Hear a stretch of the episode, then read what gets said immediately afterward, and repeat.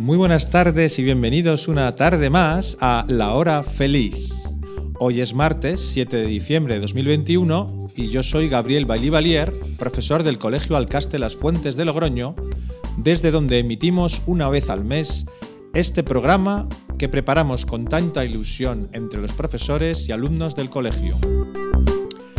Y vamos a comenzar hablando de un proyecto europeo llamado eTwinning Kids.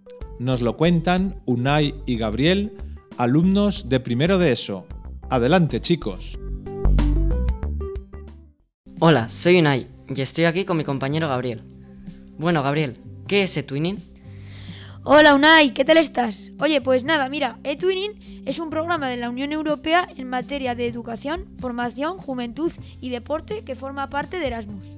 La verdad, es un proyecto muy chulo. ¿Y qué actividades estamos haciendo exactamente? Bueno, pues estamos haciendo actividades de azulejos, logo, pósters, una bandera y por ejemplo, estos días estamos pintando la bandera de Azerbaiyán. Y bueno, Gabriel, ¿para qué lo hacemos? Bueno, pues mira, este proyecto lo hacemos pues para compartir ideas con centros escolares de, Europa y aprender cualidades de varios países. Eh, pues por ejemplo, para aprender cuál es la capital de un país determinado, etcétera, etcétera. Bueno, ¿y con qué países lo estamos haciendo? Por ejemplo, con Portugal, Turquía, Francia y Alemania. Esos son uno de los países con los que actualmente estamos trabajando. Oye, Unai, volviendo a lo de las actividades. Eh, oye, ¿qué? ¿Eso de los azulejos? ¿Qué son? ¿Cómo lo hicisteis? Nuestro docente nos pasó unas baldosas llamadas azulejos y las pintamos en el iPad con un programa llamado Sketches. Y estos azulejos representaban al país de Portugal. Y Gabriel, ¿qué hicimos sobre la bandera? Bueno, pues mira, precisamente se me había ocurrido lo de la bandera. Pues mira, eh, hemos hecho una bandera, en este caso del país de Azerbaiyán, eh, y hemos necesitado, la verdad, que varios materiales, porque parecía fácil, pero era un poco complicado. Hemos necesitado, eh, lo primero de todo, pinceles, también témperas de colores y por último una huevera. Te cuento, hemos, hemos, hemos cogido las témperas de colores y con el, con el pincel hemos pintado la bandera de Azerbaiyán en la huevera. La verdad, ha quedado muy chulo. Nosotros hicimos un logo. Lo hicimos en Canva para representar a nuestro colegio dentro de este proyecto tan grande que estamos haciendo llamado eTwinning. Vosotros a mí me suena que hicisteis un póster. ¿Me puedes explicar de qué va? Eh, pues mira, sí, efectivamente, nosotros hicimos un póster eh, un poco parecido a lo vuestro para representar también al cole. Lo que pasa que era una actividad diferente. Eh, pues también lo hicimos con Canva. Cogimos varias, varias ideas, pues de varios colores o varias cosas representativas. Y entre hicimos grupos y, entre y cada grupo mezcló sus ideas y al final nos salieron tres o cuatro postes bastante chulos, la verdad, quedaron muy bien. Bueno, Gabriel, comentaste antes que compartisteis ideas con algunos centros de Europa. ¿Me podrías decir algunos ejemplos? Eh, pues sí, mira, otra cosa también que fue muy chula. Eh, pues mira, hicimos eh, varias videoconferencias a lo largo de las semanas, pues para ir conociéndonos mejor o para ir sacando ideas. Y nada, la verdad que lo pasamos bastante bien conociendo a otra gente que no conocíamos. y por ejemplo, al principio hicimos una videoconferencia, la primera de todas, para conocernos un poco. La verdad que fue un poco, eh, un poco trastornante porque, eh, porque no conocíamos a nadie y la verdad que fue bastante chulo y bastante enriquecedor. Eh, pues nada, sí, fue muy chulo. Y además vamos a hacer varias videoconferencias a lo largo de la semana que viene para hacer algunas actividades en grupo incluso, no solo de nuestro colegio, sino también colaborando con otros colegios. ¿Y con qué colegios estamos colaborando, Gabriel? Eh, pues mira, aparte de nosotros también estamos varios colegios de España.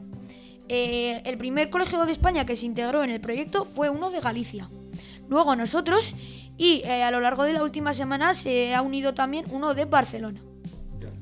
Bueno, pues yo creo que con esto es suficiente para explicar nuestro proyecto de Twinning. Eh, sí, Unai, como dices, la verdad que es un proyecto muy chulo y la verdad que lo estamos pasando muy bien. Adiós. Adiós.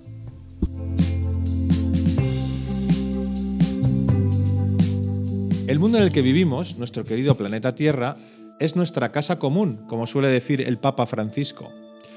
Un grupo de alumnos de segundo de ESO han tenido la oportunidad de colaborar en el cuidado del medio ambiente gracias a la asignatura de educación física. Nos lo quieren contar. Adelante. Buenos días, yo soy Guillermo, alumno de quinto de primaria y voy a entrevistar a Miguel y Adrián, alumnos de segundo de la ESO. ¿Qué es el plugin? Lo primero, yo soy Miguel y os voy a explicar lo que es el plugin. El plugin es una actividad originaria de Suecia que se realiza a trote o andando en un lugar urbano o rural. Y consiste en recoger basura. Os dejo con mi compañero Adrián. ¿Dónde habéis realizado la actividad? Eh, bueno, nosotros tenemos la suerte de que tenemos el río Iregua a unos 500 metros de nuestro colegio y hemos ido caminando desde la salida de nuestro colegio hasta el río. ¿Cuánto tiempo habéis estado? Eh, hemos estado una hora y veinte, que es el tiempo que nos ha ofrecido nuestro profesor de educación física para hacer el plugin durante la clase de educación física. ¿Habéis recogido mucha basura? ¿Cuántas bolsas habéis llenado? Eh, sí, hemos recogido bastante basura, más de la que pensábamos. Eh, yo creo que había igual unas 20 bolsas. ¿Qué, ¿Cuál es la basura tipo la más común? Pues la basura más común es, son latas y bolsas o pañuelos de papel. ¿Qué es lo que más os ha sorprendido encontrar? Pues lo que nos, más, lo que nos ha sorprendido más encontrar ha sido una televisión, un baño y mi compañero Adrián encontró un tiesto y una caja de frutas. ¿Habéis tenido que dejar algo por no poder transportarlo? Pues lógicamente la televisión, el retrete eh, y bueno, la caja de frutas la puede transportar y eso. ¿Qué equipación de seguridad habéis llevado? Eh, hemos llevado unos guantes de plástico que, bueno, unos guantes de plástico y unas bolsas que nos ha proporcionado el colegio. ¿Os ha gustado la actividad? Eh, sí, a mí eh, personalmente me ha encantado porque es una combinación estupenda entre deporte y cuidar el medio ambiente. ¿Habéis sacado alguna conclusión de esta actividad? Sí, como conclusión, eh, nos ha gustado mucho esta actividad y nos ha parecido bastante interesante porque íbamos cuidando el medio ambiente y mientras tanto hacíamos ejercicio. ¿Qué habéis aprendido?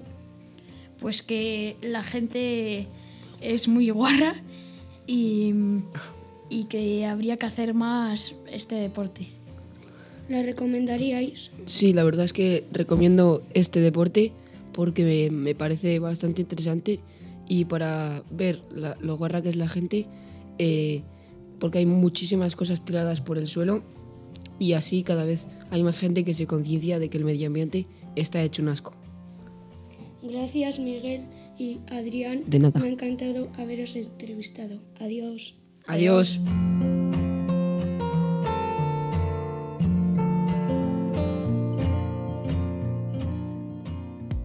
Continúas en la emisora Radio María en el programa La Hora Feliz con Gabriel Bailivalier desde el Colegio Alcaste Las Fuentes de Logroño. Vamos a hacer una pequeña pausa para el humor, con unos chistes para relajarnos y después continuamos con el programa. Hola, soy Juan y os, voy a decir una ronda de chistes. El primero es, va un niño a una tienda y le dice al, dependiente, hola, mi tía quiere pintar uñas para las uñas. Y dice el, el dependiente, ah, sí, esmante. Y dice, no, hoy es viernes. Un señor va por la calle y se encuentra a otro señor con una licuadora, que es una batidora, y un libro de récord Guinness. Y le dice, ¿pero qué haces con una licuadora y un, libro de re- récord Guinness? Y dice, porque quiero batir todos los récords. El padre de Jaimito le pregunta, ¿por qué sacas malas notas en historia? Y dice Jaimito, porque la profe siempre pregunta cosas antes de que yo naciera. va el amigo y le dice, hola amigo, ¿quieres que veamos la película Rápidos y Furiosos? Que en inglés es Fast and Furious. Le dice, no, yo prefiero despacio y contentos. ¿Qué hace un pato con una pata? Pues que no puede caminar. Un ordenador estornuda y le dice a un cajón, parece que estás enfermo. Y, dices, y dice, sí, creo que tengo un virus. Papá, tengo una noticia buena y una mala. Y le dice el padre, dime, ¿cuál es la buena? Y dice, que he sacado un 10 en el examen. Y la mala, que era sobre 100. Em, un cepillo de dientes le dice a, a, a un, a un papel higiénico, yo creo que tengo el peor trabajo del mundo. Y dice el papel higiénico, sí, claro. Bueno, espero que os hayan gustado y feliz Navidad a todos.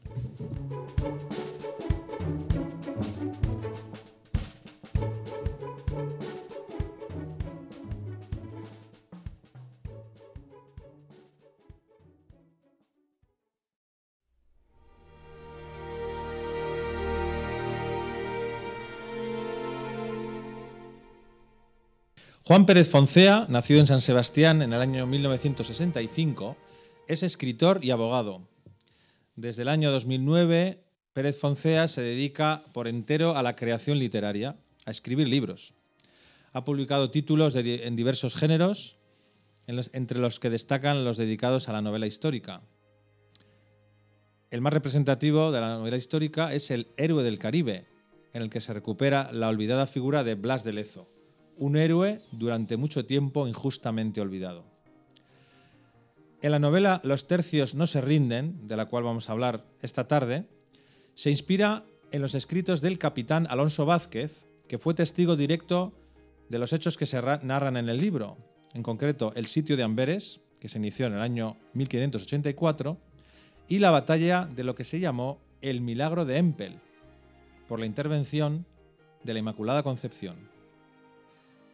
Precisamente estamos en vísperas de la solemnidad de la Inmaculada, fiesta en España, pero mucha gente, la verdad es que no sabe por qué se le da tanta importancia a nuestro país a esta fiesta.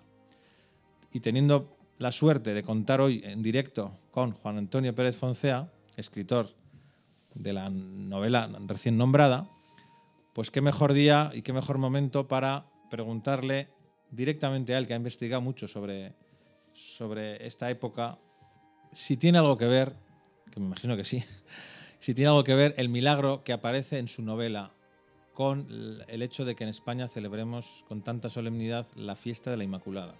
Juan Antonio, buenas tardes Muy buenas tardes. y dejo el micrófono en tus manos. ¿Qué nos puedes decir sobre esto? Bueno, pues puedo decir bastantes cosas. Vamos a ver. Eh, ¿Por qué se celebra la Inmaculada en España? Bueno, se celebra la Inmaculada en España porque la Inmaculada es la patrona de España. Y tiene que ver con lo que vamos a hablar a continuación, el hecho este milagroso que ocurrió durante una batalla en Holanda, donde las tropas españolas católicas defendían el catolicismo frente a los calvinistas de Holanda. Eh, antes de entrar a, a contar la batalla que, cuento en mi libro Los tercios no se rinden, así titulado Los tercios no se rinden, pues eh, hay que decir que la Inmaculada ha sido nombrada patrona de España por el Papa Clemente XIII en el año 1760. El milagro del que vamos a hablar ahora es del año 1585, es decir, casi dos siglos antes. Entonces uno dirá, bueno, ¿y tanto tiempo pasó? Pues sí, porque la Inmaculada ya se celebraba el 8 de diciembre desde hacía muchos siglos y de hecho en España de una manera muy especial, muy especial. De hecho, si cualquiera de los oyentes va a Roma, capital de la cristiandad, evidentemente, la plaza más importante de Roma es la Plaza de España. Y en medio de la Plaza de España que hay una imagen de la Virgen Inmaculada, una estatua de la Inmaculada. Bien. Bueno, ahora vamos a hablar eh, de la batalla esta famosa que cuento en el libro Los tercios no se rinden. Eh, esto es una batalla muy interesante que, resumiendo muchísimo, eh, en aquella época España tenía un imperio en todo el mundo, que se solía decir que no se ponía el sol. ¿Qué quiere decir que no se ponía el sol? Que era tan grande que abarcaba de un lado a otro del planeta y que siempre era de día en algún sitio del imperio español. Nunca se hacía de noche por completo, ahora sí, ahora en España, pues cuando es de noche en, Andalucía o en el norte o en Mallorca o en Canarias, pues en toda España es de noche. Eh, hay un momento, pues, pues pero entonces era tan grande pues que siempre, pues, cuando era de día en Filipinas, pues era de noche en España, pero luego amanecía en, eh, en América, etcétera, etcétera, siempre alguna parte del imperio estaba iluminada. Bueno, pues dentro de ese imperio español estaba gran parte de Alemania, Italia, eh, gran parte de Francia y los actuales Países Bajos. Los Países Bajos como tales no existían.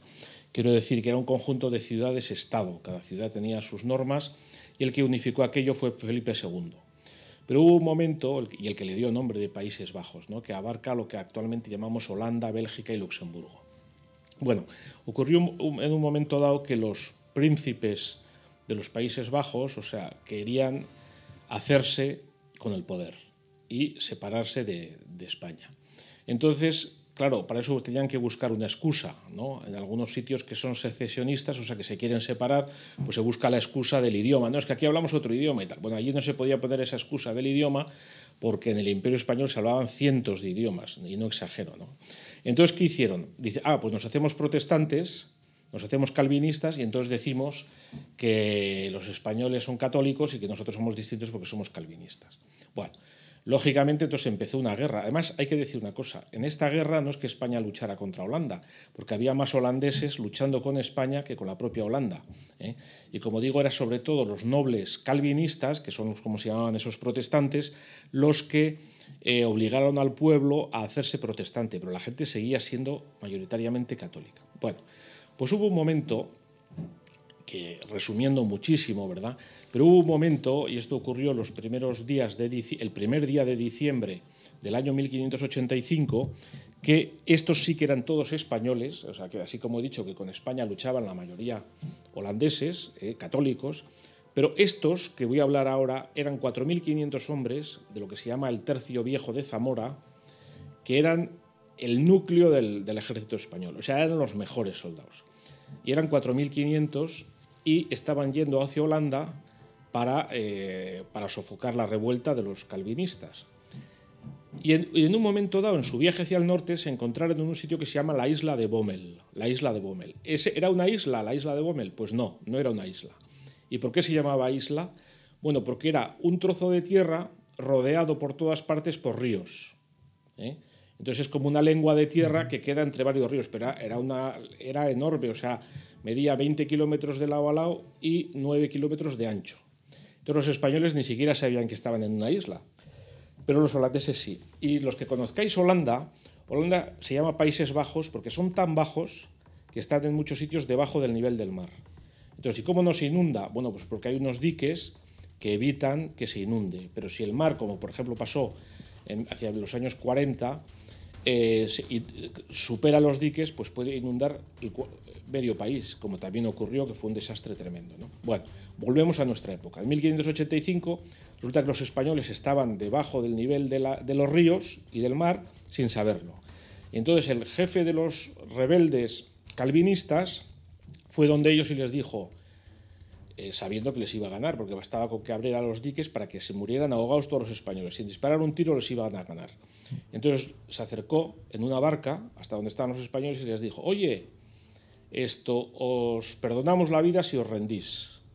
Pero el que mandaba en los españoles, que se llamaba Bobadilla, que era un tipo muy, muy, muy, muy, muy bravo y muy valiente y muy buena persona y muy buen cristiano, dijo, ya hablaremos de rendirnos cuando estemos muertos.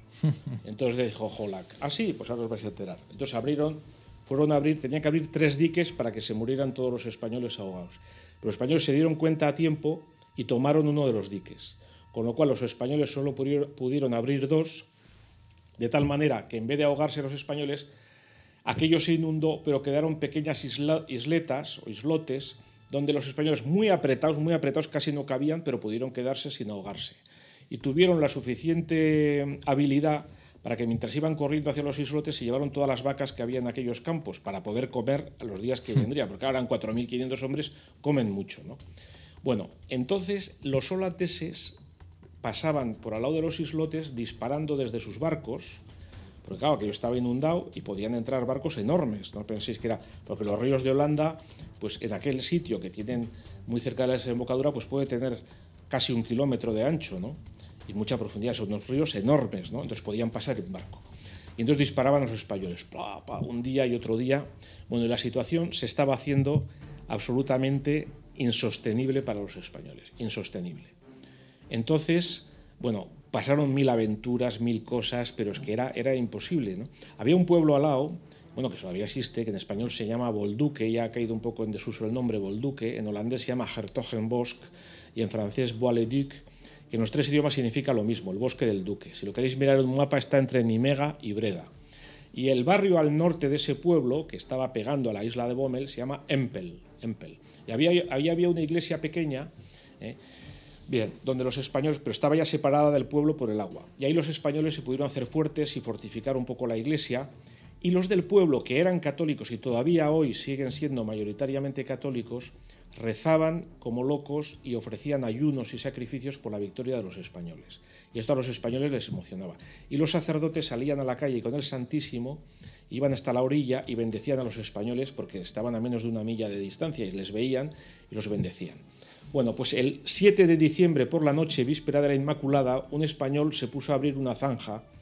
No se sabe si para abrir una trinchera o para cavar ya la tumba, porque estaban ya a punto de morir el caso es que cava la zanja y se encuentra un cuadro perfecto de la Virgen Inmaculada, un dibujo flamenco, precioso, en perfecto estado, cosa que ya es milagroso porque estás en una tierra toda llena de barro inundada y sacas de abajo, como si la acabaran de pintar de la tierra, un cuadro de la Virgen. Se la enseña el que lo encontró a Bobadilla y dice Bobadilla, esto es una señal del cielo que saldremos victoriosos. Bueno, los del pueblo este de Empel siguen sacando el Santísimo, rezando el rosario, y cuanto más rezaban, más frío empezó a hacer.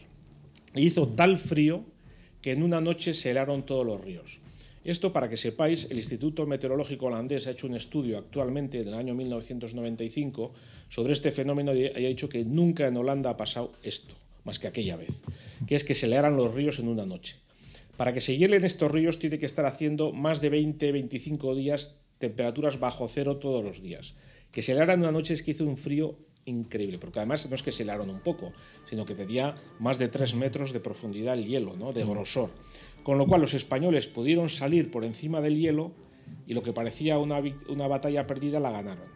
Hasta el punto fue así que los holandeses gritaban, y Holak dejó escrito, Dios es español por haber obrado tan gran milagro. Bueno, y esto fue una victoria tan grande eh, que consiguió porque si hubieran perdido esta batalla, probablemente ya eh, hubiera sido definitiva la, ya la retirada de España de, allí. ¿no? Y sin embargo, pues fue una victoria tremenda que hizo que por aclamación popular los tercios, de, los infantes españoles, es decir, los soldados de a pie, gritaran viva la Inmaculada, viva la Inmaculada, y querían que fuera su patrona, porque hasta entonces era la Virgen del Rosario por mm. la victoria de Lepanto, la batalla de Lepanto, que habría que dedicarle un programa otro día, que gracias a ello se evitó que Europa fuera musulmana ya en el siglo XVI. Bueno, mm. pues entonces fue tal la victoria que por aclamación popular, ¿eh? porque hay que decir una cosa, el 8 de diciembre entonces no era la fiesta de la Inmaculada, pero ya se celebraba eh, popularmente, o sea, como devoción privada, la gente celebraba ese día la fiesta y especialmente en España. Y entonces, haber tenido ese milagro ese día de la Inmaculada, pues por aclamación popular quisieron que fuera la fiesta de la Inmaculada. Y de ahí, como hemos contado al principio, con el tiempo pasó a ser la patrona de toda España. Por eso la celebramos ahora, el, el próximo 8 de diciembre, pues un año más celebraremos la fiesta de la Inmaculada. Oye, pues ha sido, la verdad es que muy claro y emocionante a la vez el relato que nos, ha contado, que nos has contado. Eh, prácticamente estábamos allí viviéndolo en directo, ¿no? y con todo lujo de detalles. O sea que te agradezco mucho que hayas querido venir a participar en este, en este programa, en esta hora feliz. Muchísimas gracias, Juan, por tu, por tu intervención. Gracias a vosotros y hasta cuando queráis. Muchísimas gracias y pronto te volveremos a invitar, claro que sí. Hasta luego. Y después de esta larga entrevista, pero tan interesante, otra ronda de chistes para reírnos un rato. ¿Cuál es el colmo de los colmos? que un mudo le diga a un sordo que un ciego le estaba mirando. Eh, van dos y se cae del medio. ¿Quién se cae? Eh, ¿Qué le dice una impresora a una impresora? ¿Este papel es tuyo o es impresión mía? ¿Qué le dice una piedra a una piedra? La vida es dura. ¿Qué le dice un tronco a otro tronco? Duermes como un tronco. Hay un edificio y el reto es que se tiren en un francés, un inglés y un español y que uno se quede sin matarse. Entonces se tira el francés y dice por Francia se mata. El inglés por Inglaterra se mata. El español por las escaleras. Jaimito un día estaba estudiando y, oye, ¡pum! Y le dice a su madre, ¿qué ha sido eso? Es que tirado la lavadora que estaba, que estaba vieja. Luego se vuelve a estudiar y vuelve a oír ¡pum! ¿Qué ha sido eso, mamá? Es que he tirado la, secadora porque estaba vieja. Entonces luego eh, se oye ¡pum! ¿Qué ha sido eso, Jaimito? He tirado a la, a la abuela porque está vieja. ¿Para qué va una caja al gimnasio? Para hacerse caja fuerte. ¿Qué le dice? Un tronco a otro tronco. Nos han dejado plantados. ¿Qué le dice mm, una madre roca a su hijo, mm, a su hijo que no quiere hacer los deberes, que también es una roca? Eres duro como una roca. Mm, ¿Qué le dice una rueda a otra rueda cuando están enfadadas? Vete, vete rodando por ahí.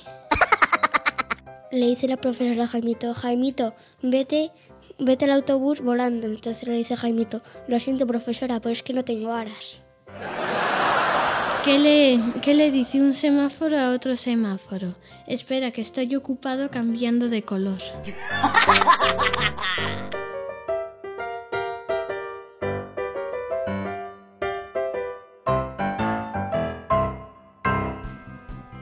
En un colegio como el nuestro, Alcaste Las Fuentes, se aprende de todo, no solo contenidos académicos, sino también valores humanos y cristianos. Los alumnos de cuarto de primaria han tenido una experiencia en el mes de noviembre que nos quieren contar. Escuchamos a Nicolás. El Colegio Las Fuentes enseña a los alumnos de cuarto de primaria qué es la discapacidad. ¿En qué consistió la actividad, Nicolás? Vino un señor y nos enseñó qué es la discapacidad. Nos dijo que hay dos tipos, problemas mentales y problemas físicos. Luego nos bajaron al patio y hicimos tres juegos. Primero nos fueron en silla de ruedas y teníamos que ir solos con la silla de ruedas. Luego también con un balón que hay un cascabel dentro jugamos al fútbol y luego con un bastón de ciego pues jugamos a, a que hay que moverse sin chocarse y a esquivar algunas cosas. ¿Y tú qué has aprendido con esta actividad, con este taller? que los discapacitados no son personas distintas, solo que hay que ayudarles. Muy bien, entonces la actividad ha sido interesante, ¿verdad? Ha sido una experiencia muy bonita y me despido hasta la próxima vez. Adiós.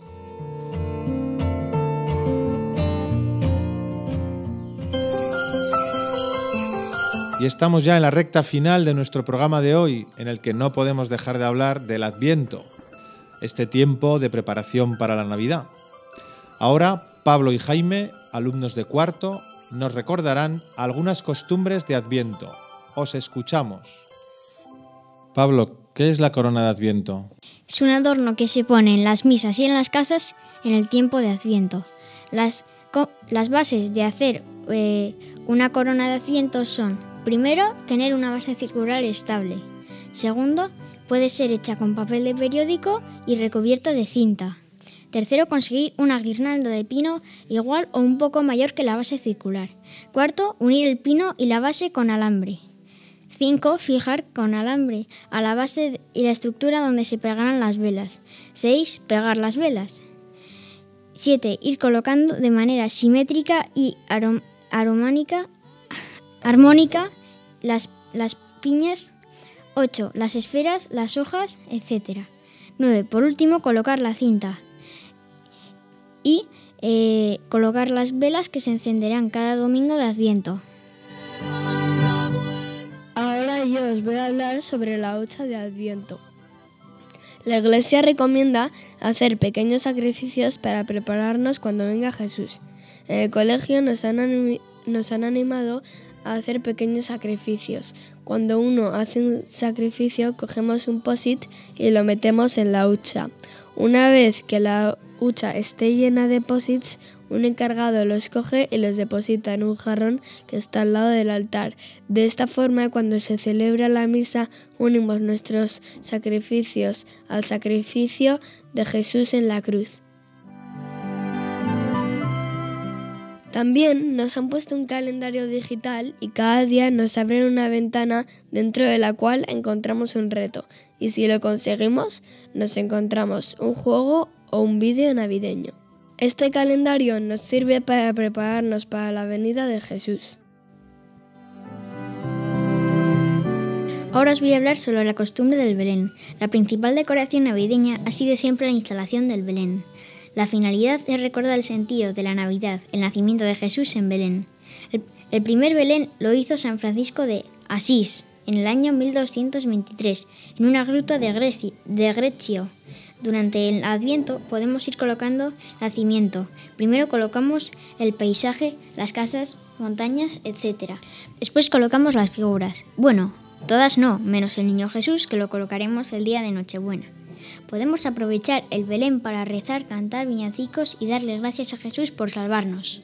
No te olvides de poner un Belén en tu casa.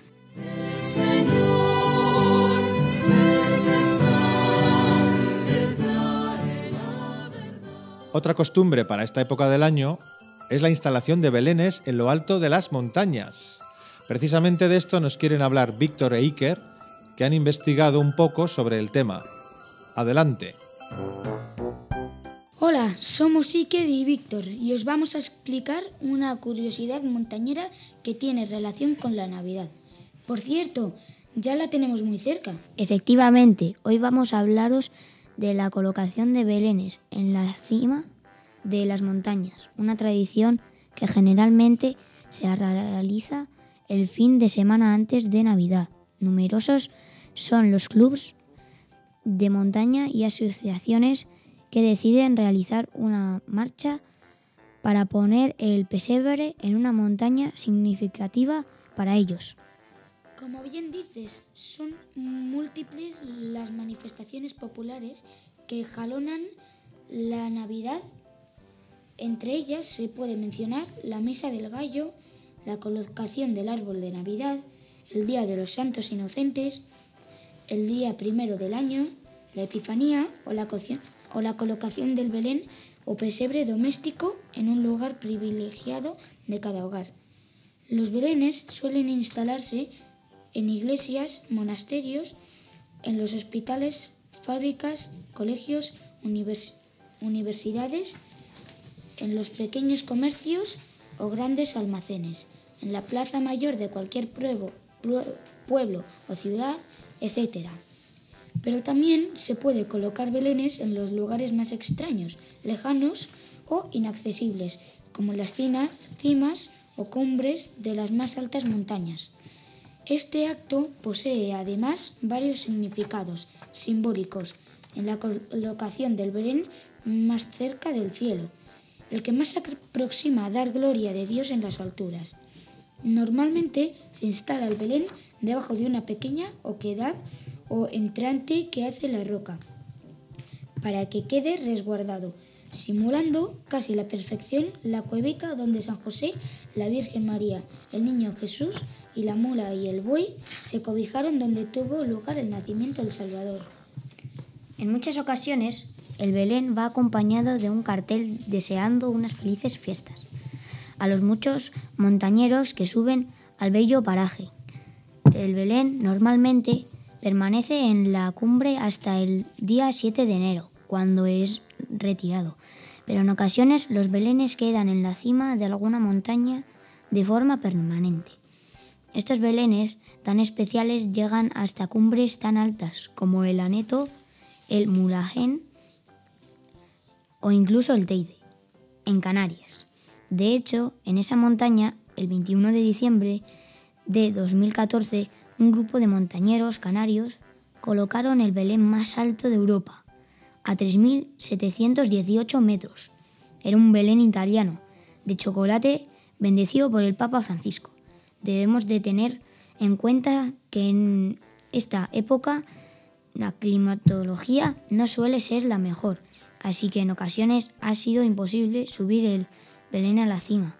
Por ejemplo, en el año 2005, los montañeros que quisieron subir el Belén Pico de Urbión tuvieron que darse la vuelta a causa de la nieve y las ventiscas, hecho que hizo tuvieron que soportar una temperatura de menos 17 grados. La gente hizo lo más razonable, darse la vuelta y volver en un día con mejores condiciones.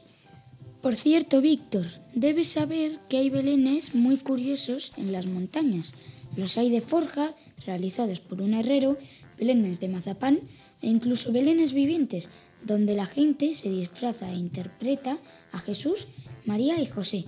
Eso de los animales es más complicado. Yo me acuerdo que el pico cebollera o el San Lorenzo han utilizado de cobijo para las figuras del Belén una caja de adivínalo, que estamos en La Rioja. Pues una caja de vino será. Eso es. Pues lo dicho, animaos a todas las personas a conocer alguna vez esta tradición de subir el Belén a las cumbres. Por último, también os diremos de dónde hemos sacado tanta información. Eso es, es de un libro de montañas que se titula 111 citas entre Urbión y Cebollera y que en uno de sus capítulos nos habla de esta curiosidad montañera a la par que cristiana. Os deseamos que paséis una feliz Navidad. Adiós y felices Navidades a todos.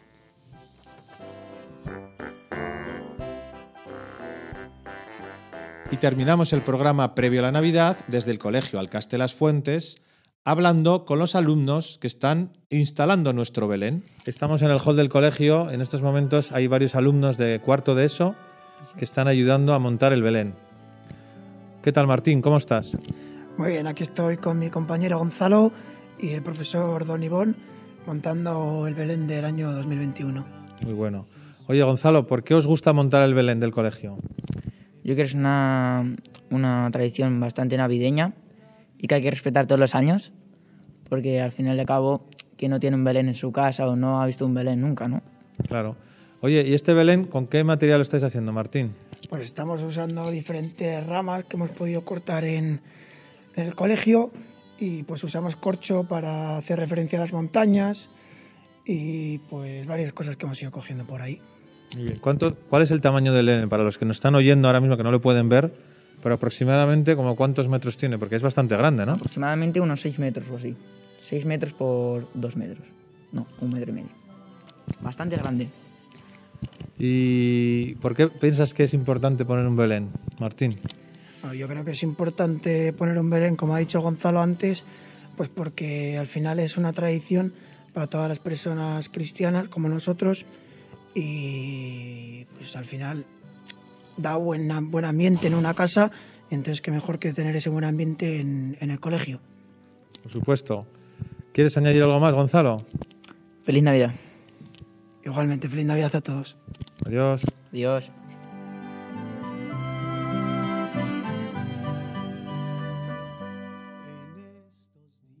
Bueno, estamos aquí en el hall del Colegio Las Fuentes con un grupo de alumnos que están contemplando el Belén, que lo acaban de, de estrenar. ¿Qué os ha parecido el Belén del colegio? Telmo. A mí lo que más me ha gustado es eh, como la catarata, cómo han hecho que fluya el agua y que se oía también. Porque es agua de verdad, ¿no? Sí. Muy bien. ¿Y a ti, Álvaro, qué es lo que más te ha impresionado de este Belén? Pues el huerto y la catarata. ¿El huerto cómo está hecho? de, de cosas que hay en el cole. Como de frutas y verduras. Sí. Muy bien. ¿Y a ti, Miguel? A mí lo que me ha, me ha- me ha gustado ha sido la catarata, el Belén y el castillo. Pero lo malo es que nos ha dicho Don Ivón que todavía no encontrado la ficha de Herodes. Y todavía no la... Ah, la figura. poner. Falta la Sí. figura. Bueno, Herodes, de todas formas, mejor que esté lejos, ¿no? Cuanto más mejor, lejos, mejor, ¿verdad?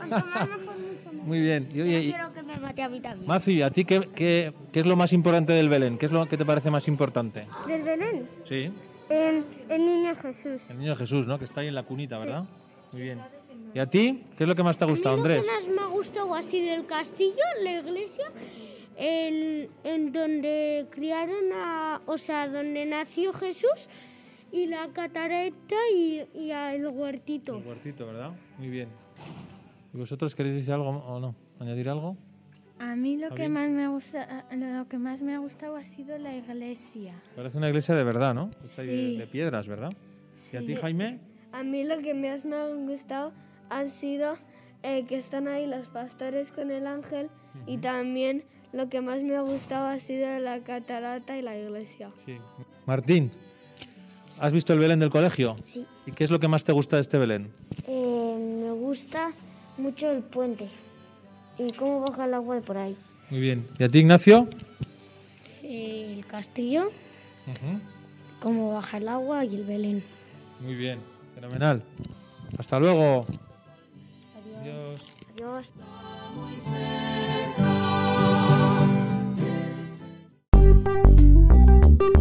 Pues hemos llegado al final de nuestro programa de este mes de diciembre. Si quieres escucharlo de nuevo, lo tendrás disponible en el podcast de Radio María, La Hora Feliz. También lo encontrarás en la página web anchor.fm barra hora guion medio feliz. Espero vuestras sugerencias sobre el programa en el correo lahorafeliz6 arroba radiomaria.es. Os deseo a todos una muy feliz Navidad y nos seguimos escuchando en enero del nuevo año 2022. Hasta el próximo programa.